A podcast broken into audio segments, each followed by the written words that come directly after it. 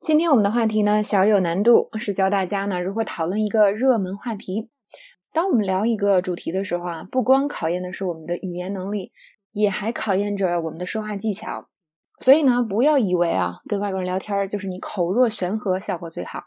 那今天呢会教大家一些就跟别人聊天的技巧，以及呢通过啊接下来这段对话学一些嗯非常有用的表达。好，那接下来呢，大家就请先听这段对话。Jie Zhou and Ruby Lin are going at it on Weibo. What are they fighting about? Ruby Lin accused Jie Zhou of sticking his tongue out during their kissing scene. 那么这个话题呢，还是蛮有难度的。我们这次主要的学习重点有两个，一个是学习新的表达、新的词汇，那另外一个呢，就是倾听的技巧。那关于倾听的技巧呢，我以前也说过不少了。无论你语言能力如何，那好的倾听者呢都是非常受欢迎的。尤其是在你语言能力有限的时候，如果你特别着急的，你想去表达自己，你不单浪费彼此的时间，还可能让别人啊不想跟你说话，是吧？因为你想说一个话实在太费劲了。但是反而呢，我们做一个好的倾听者，不断的鼓励别人说话，那这个时候我们不光可以把对话进行下去，啊，双方都开心，过程中还可以学到很多很多地道的表达。那么我就简单说一下这个倾听技巧，呢之后在嗯讲解中间呢会穿插的。第一个呢就是 be an active listener，就做一个积极的倾听者。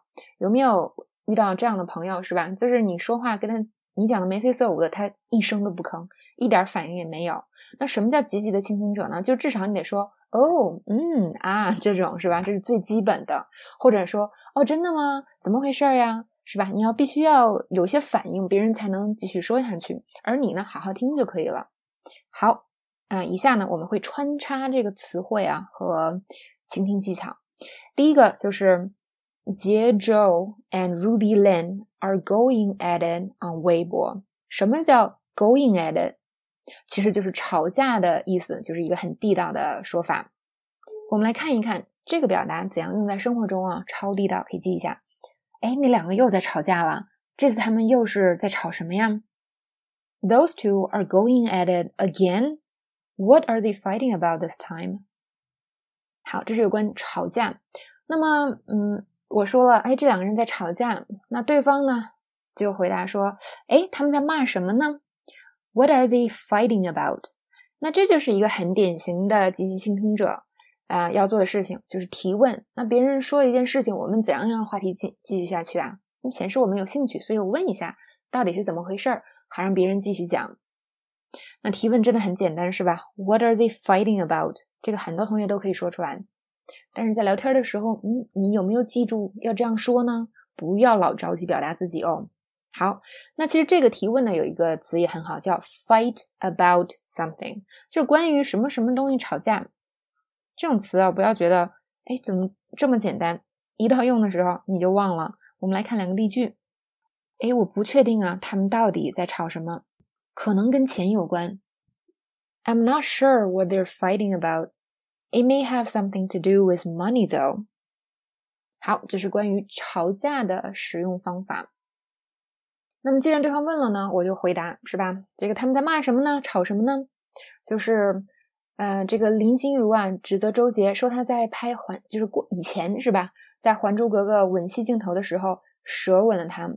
那这个怎么说呢？Ruby Lin accused Jie Zhou of sticking his tongue out during their kissing scene。那么这句话里呢，还涉及到一个表达，就是说，嗯，拍吻戏的时候伸了舌头。很多同学呢就觉得，哦，这个就是舌吻的意思，是吧？但其实呢，舌吻在英语中有个表达叫 French kiss，但这个事情呢，即使是真的发生了，也还远没到这个真的是 French kiss 的程度。